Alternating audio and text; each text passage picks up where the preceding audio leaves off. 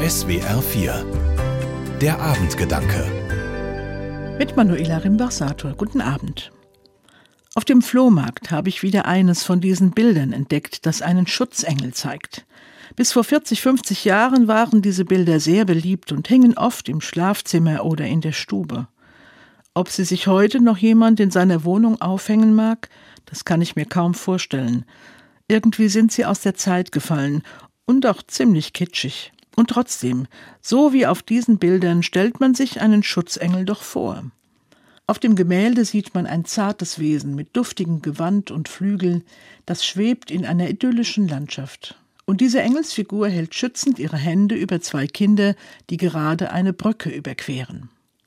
Altmodisch oder nicht, manchmal finde ich es schön und es hilft mir, wenn ich mir ausmale, dass es solche Schutzengel gibt.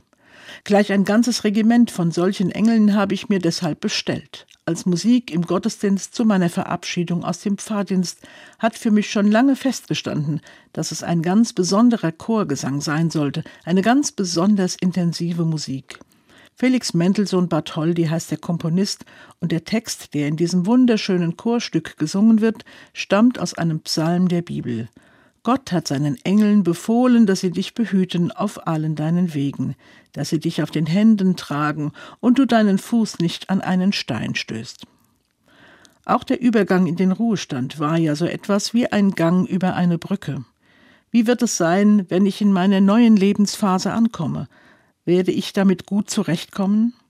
Und mit der Musik von Mendelssohn habe ich mir vor meinem inneren Auge dieses Bild vom Schutzengel hergeholt und mir dabei vorgestellt, dass ich nicht alleine bin, wenn ich diesen Übergang schaffen soll. In Zukunft wird mich diese Musik immer daran erinnern, Gott lässt mich nicht alleine an den Übergängen im Leben. Ob es tatsächlich Wesen mit Engelsflügeln sind, die sich um mich kümmern, ist dabei gar nicht so wichtig. Manuela Rimbach-Sator aus Oppenheim von der Evangelischen Kirche.